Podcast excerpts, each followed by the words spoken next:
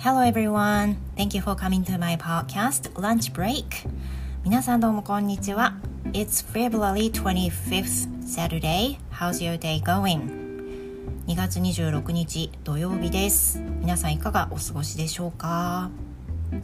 So as for me, there have been a lot this week. And let me start my you know, short story about this week. 今週のねあの出来事からお話ししながらこのエピソードを進めていこうと思うんですけれども今週もうんまあいろいろありましたねで今日はですねオープニングに、まあ、長年使っていたオーブンレンジの話をしようかなと思っております I want to talk about my old microwave because I haven't mentioned um, even in the バザールの英語の話 So I hope、uh, anyone who could also listen to 英語の話、uh, would enjoy the story too でなんでねいきなりレンジだよっていう話になりそうなんですけど The microwave that I've been using now is very old And I've been using this for 10 years. まずはですね、えー、家にあるレンジについてなんですけど、まあ、すごく古くてですねもうすでに10年経ってるものです。あの10年前に大きいレンジに変えたいっていう思いとパンも焼けてお菓子も焼けてっていう風にオーブン機能もついたレンジで大きめのやつがいいっていう風な希望ですっごい奮発して買ったヘルシオのオーブンレンジだったんですよね。でそれが10年10年ぐらいもう使い続けていたわけです、まあ、それなりに気に入っていてあのー、ずっとね本当にもうそれこそこの10年の間にいろんなお菓子を焼いたしいろんなパンも焼いてきたしレンジとしてもたくさんもうほぼ毎日使ってたしねかなり重宝してたわけです。However, it was broken this week. ましかしですねその古いオーブンレンジも寿命を迎えることになります I'm not sure it was really really the end of its life or you know it might be It might be the issue of my husband まあこのレンジがね壊れてしまったいきさつなんですけどまあ、10年っていう長い間使っていたので実際に寿命として、まあ、壊れたとも言えるし、まあ、あの夫のねあの行動で壊れたかもって実はちょっとそれが強いかもと思ってるんですけど、まあ、とにとにかく壊れちゃったんですね。で今日はそれについてちょっと話したいと思うんですが Since I got a difficulty using the dial of the microwave あの私のそのヘルシオのレンジはですねあのボタン式の部分もあるんですけど時間を設定しようとする時はあのダイヤルを回さないといけなかったんです。So whenever I, I you know whenever I want to set the timer I have to dial it but um you know since I I got a difficulty using the dial of the microwave. It made me so irritating. でもダイヤルがそのずっとねあのもう年代物になってきて回してもなかなか時間設定ができなくなってたんですよね。I dial it, dial it, but I can't set the timer. So sometimes it happened to me and it made me so irritating. あの何回くるくる回してもあの全然タイマーが設定設定できないとかやっと本当2分で回したいのに1分50まで来たらゼロに戻っちゃうとかねそういうイライラするようなことが結構あったんです。But I felt like I just have to stand this until it was broken. でもねあの本当に自分が気に入って買ったものだしあの大切に使いたかったんですよね。なのでとりあえずはこんなにダイヤルが、ま不便だけれども壊れるまでは使ったろうっていうふうに思ってたわけです I really wanted to use it as long as I could もうできるだけね長く使いたかったんです But my husband knew that I have difficulty dialing the microwave so one day my husband said he could fix the dial ただねあの夫はそのレンジのダイヤル機能が使いづらいというのはね彼自身も使ってるので分かってるし私がすごくそれであのちょっと不便だなって感じてることも知ってたわけです。So he googled it and then found out how to fix it. そしたらね意外とあのそのダイヤルの修理は簡単らしいっていうのをググったら探し出しちゃってであのやろうかって言ってくれたんです。He learned how to do it on YouTube. He and he also said he wouldn't take so long to fix it. So I asked him to do it. でそんなに難しくはなさそうだからやってみようか今日休みで時間あるしって言われたのでじゃあお願いしてもいいっていうふうにしてお願いしたんです After a several hours まあ、あんまり時間かからないと言いながらもやっぱり何時間かかけていたわけですね。何時間かこう修理しようと頑張ってくれていて He finally fixed the microwave. でついにねあの多分治ったと思うっていうふうに夫が言ったんですよね。However, there was a problem. そしたらそこからちょっと問題が発生しました。Even after it was fixed he still hold a part in his hand. でなんか修理終わったはずなのに手にあのなんか板みたいな鉄の板みたいな基板みたいなものを手に持ってたんですよ。And he said he didn't figure out where to put it back. でこれどこに戻すか分かんなくなっちゃったって言われて 手に持ってたそのパーツがあったんですよ。もう全部あのセットして全部修復した後なのにでもちろんね不要なパーツが入ってるわけないじゃないですか。ね it, must, it must happen necessary もう絶対にあの大事なものなはずなんですよでもどこに直していいかどこにあの戻せばいいかが分かんなかったらしいんですよね As we didn't know what to do next so we just decided to try using it and see anything might happen まあ、なのでだからといってどうしていいかもう分かんないしであのもう使っちゃうかって言ってあの使い始めてどういう風な影響が出るかっていうのを見ることにしたわけです。で彼に何かが起こったとしてももう夫は分かんないって言ったのでもうその時は諦めようっていう風になったわけですね。So since then the microwave doesn't work properly. It sometimes works and sometimes doesn't. でそれからですね全然正常に動かなくなっちゃったんですよ。あの本当にいつも通りあのセットしたように動いてくれる時もあれば全然冷たいまんまで光ってるのにね全然温まらないとかねそういう時が出てきてしまうわけです。I don't think I could keep using it in the circumstance そのような状況だったらまあ、使い続けるっていうのは絶対無理。もうすごくもう余裕があってあ今日はダメだったわとか次回はあのうまく温められるといいなみたいなそんなくじみたいな感じでレンジを使うわけにはやっぱりいかないので時短のためにレンジって使うものだしそれで何回トライしても冷たいまんまとか本当にね想像するだけでイラッとくるでしょ？なので I decided to buy a new one and I did it this morning. でそれなので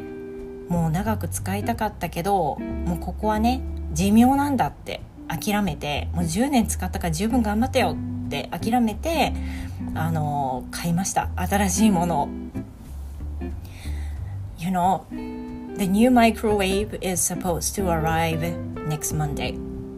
でえっ、ー、とまあ、早速注文したんですけれどももちろんあの当日届くなんてないんでねあの届く予定が来週の月曜日になってます。That means we're gonna have to just stand with the old one for two days. なので今日土曜日なんでね土曜日曜って2日半ぐらいかな。2日半ぐらいはこのあの9時のレンジでねあの温められる時と温められない時を体験しながらあの使うしかないかなと思っているわけです。I want to think the old one that I could use such a long period. まずはあの10年も ,10 年間もね使わせてくれた古いレンジにもうありがとうねって助かったよって言いたいのと同時に and I can't wait, wait to see the new one now. 今ね新しく来るレンジのことがもう待ち遠しいです。I also wanted to say thank you to my husband who really who tried really hard to fix it. あとはまああの回すダイヤルをね修理するために頑張ってくれた、まあ、夫にもお礼を言いたいですね。あの、まあ、壊れちゃったんですけどダイヤルの部分本当にね回しやすくなってタイマーのセットはねすごくあの買ってすぐぐらいにねスムーズに動くようになったんですよ。だから多分何かどっか違うとこ触っちゃったんでしょうね まあ分かんないんですけどとりあえずもうねあの家電って10年一区切りって言うしもともとその福岡に引っ越す前にレンジ買い直そうかなって少し考えてたのもあったので、まあ、それが1年伸びたっていうふうにね思うだけでも十分ラッキーだったかなというふうに思います。いやどうですか You know, the story of microwave just reminded me of one of my students who just mentioned his new microwave because he his microwave his old one was just broken last weekend last week and then he he told me about that もうちょうどねあのレンジとレンジの話といえば 先週生徒さんと一緒にもう本当にねたまたまレンジの話をしていて生徒さんが「あの僕のレンジね壊れちゃったんですよ」って買って1年ぐらいなのに早すぎますよねって言いながらそういう話をしてたんですよ先生のレンジはまだちゃんと動いてますっていう風な話とかをしてて。いや動いてますよもう10年ぐらい使ってるんですからって言ってダイヤルの話もしたばっかりだったんですけどねこういうもんですよ なんかね、言霊っていうのかな話してたりすると結構ねあのそれに関することが出てきたりしますもんね。まあ、とにかく新しいレンジ買ったのであの残りの2日をね古いレンジ君と共にね過ごしたいと思います。So I think this is it for the opening. Thank you very much for staying with me. And today, uh, today's topic is episode 67. 今日はエピソードの67回目ですね。今日は手っ取り早く英語が話せる理由はまるまるっていうトピックでお話をしてみようと思います。これもですねあの私がよく受ける質問の中生徒さんから受ける質問に関する、ま、ことだったのでおそらくね英語を教えていらっしゃる講師の方々は「あそうそう言われる言われる」ってねあの同意してもらえるでしょうし英語を習っていらっしゃる方などはあの一度かな、まあ、数度思われたことがあるかもしれませんね。So I'm going to talk about this later, so please stay with me and I will be right back. Thank you.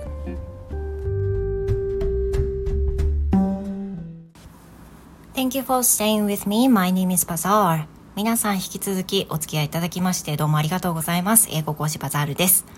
今日のトピックですが、手っ取り早く英語が話せる理由は〇〇というトピックでお話をしたいと思います。これはですね、まあ、あの、英語を教えていると、最短で英語が話せるようになるには何をすればいいですか？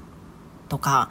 まあ、英語を話す、話したいんですけど、何から学習始めるといいですか？っていうふうに、まあ、聞かれることが、まあ、よくあるわけなんですけど、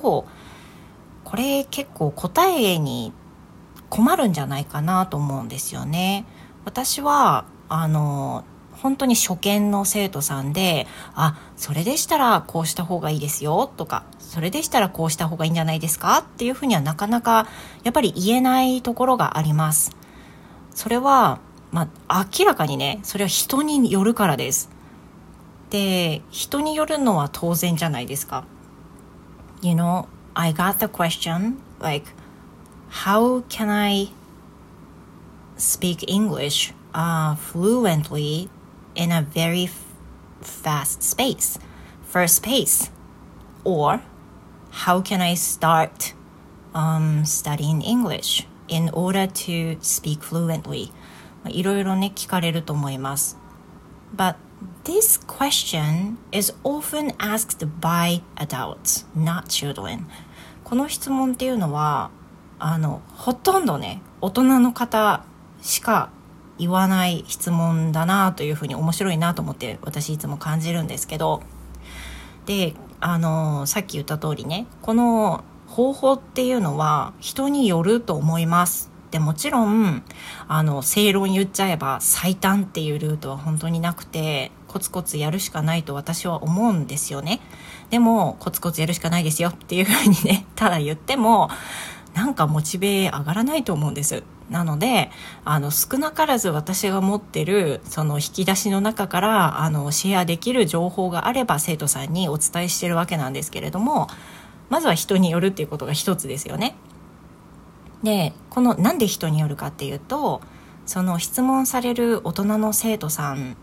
も大人だからといって基礎文法の力がある基礎文法の知識があるかどうかっていうのは、まあ、実はわからないわけですよね。So I have been teaching English for about 15 years so far and I have met so many kinds of people. You know, some people are very intelligent. You know, those people are so well understood. They know how to use the grammar. They know the basic junior high school grammar. But on the other hand, others it might be very minority though some people still don't understand how to use be verb まああのねこのお聞きになってるリスナーの方は 想像できるかどうかわからないんですけど大人の方が英会話勉強したいんですっていうふうに始められる方って、まあ、なんとなく意識の中では中学校中学校の英文法はマスターしてるんじゃないかなっていうふうな、まあ、一般的な感じとしてはそういう部分があるのかなって思うんですけど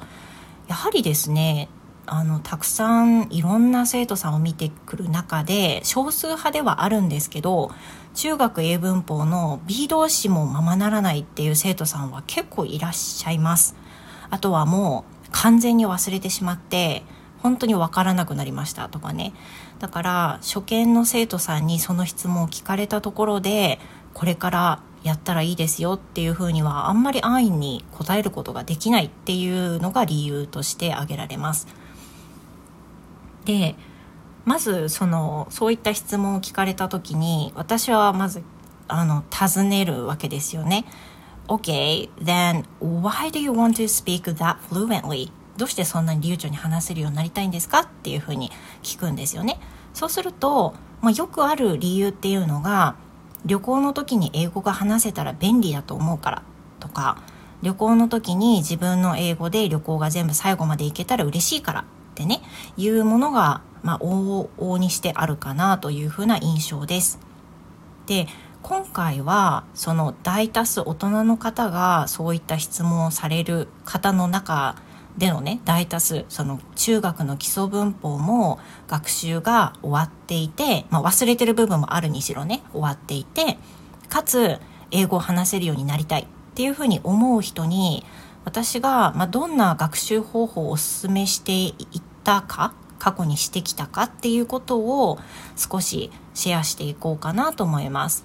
I hope it will help to you when you study English. 皆さんのね学習の中にあの役に立てばいいなというふうに思います。でおすすめしたい方法っていうのはね2つあります。もちろんねあの以前のエピソードでも話したんですけど基礎文法の復習とかあの基礎的な基礎の基礎をやってほしいっていうのはねもう根本根底にある上で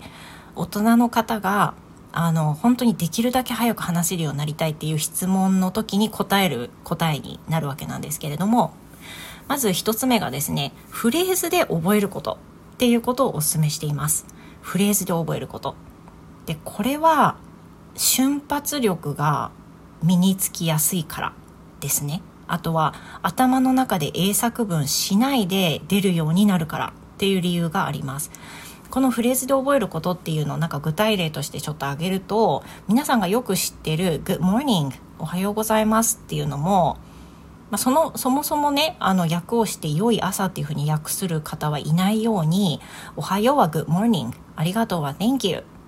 じゃあさようならだったらグッバイっていうふうに言うっていうのはもう意識しないで使えているわけですよね。でこのフレーズなどの塊で覚えてしまうのは、ま割とその話せるようになるあの一つの方法かなっていうふうには思います。もちろんあの難なくずっとふあの流暢にっていうのは難しいかもしれないんですけど少なくともそういった一つ一つのこう短めのフレーズをねあの淡々と覚えていくっていうと場面に応じて使い分けることはできるのかなっていうふうに思います。あとまだありますよね例えば、えーと、フレーズで覚えるどんなどんなフレーズがあるかっていうと、まあ、たくさんあるんですけどいくつか例を挙げるとうんと例えば not yet not yet not yet まだですとかあのわかんないですけどなんだろうお食事済みましたか？とかお店の人に言われてあまだ終わってないんですとか言う時に not yet っていうふうに言ったりもしていいですよね。それからえっ、ー、とやってみるトライしてみるっていうフレーズの give it a shot give it a shot give it a shot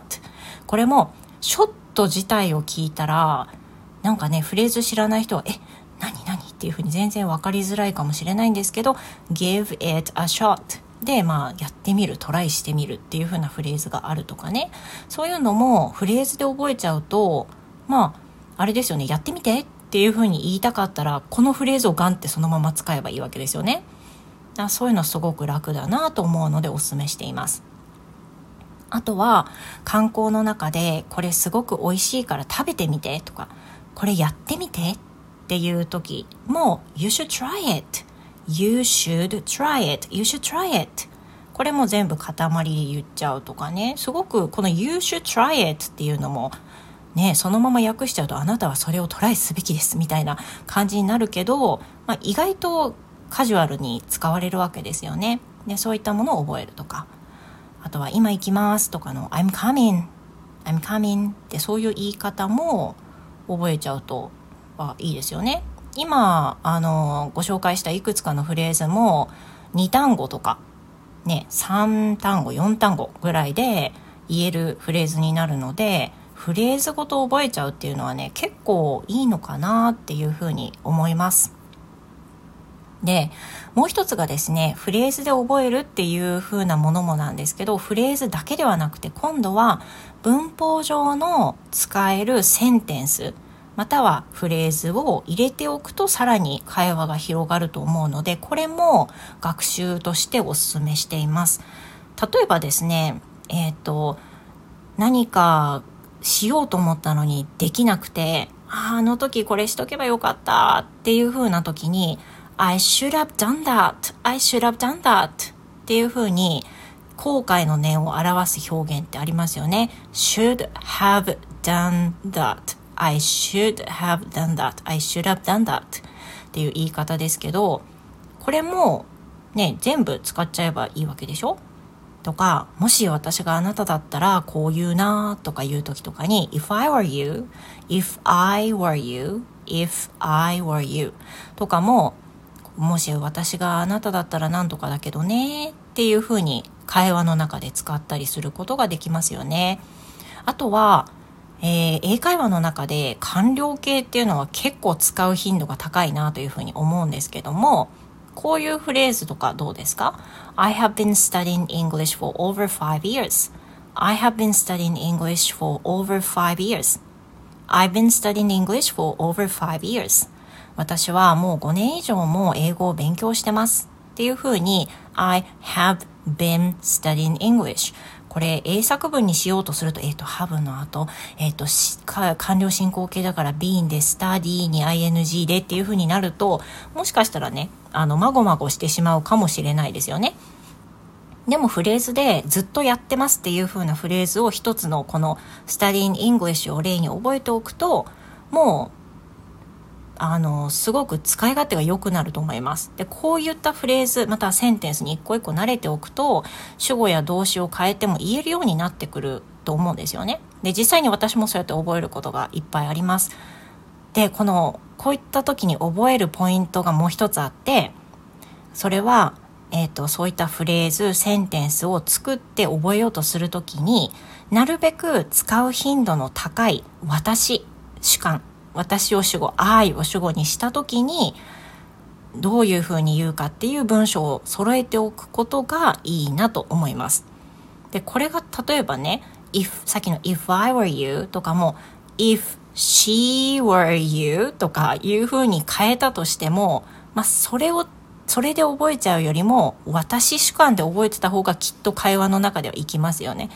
だから主語も結構設定が大事で私を主語にしてこのフレーズを覚えておこうとかっていうふうにあの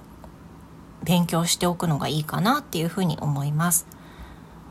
あの別に私これ考えついたとかいうわけじゃないんですけれどもかなりおすすめの勉強方法できっとねあの他の方も言ったりとか全然あると思うんですがあの生徒さんにお教えする時また同じことを尋ねられた時にえー、っとまあ一応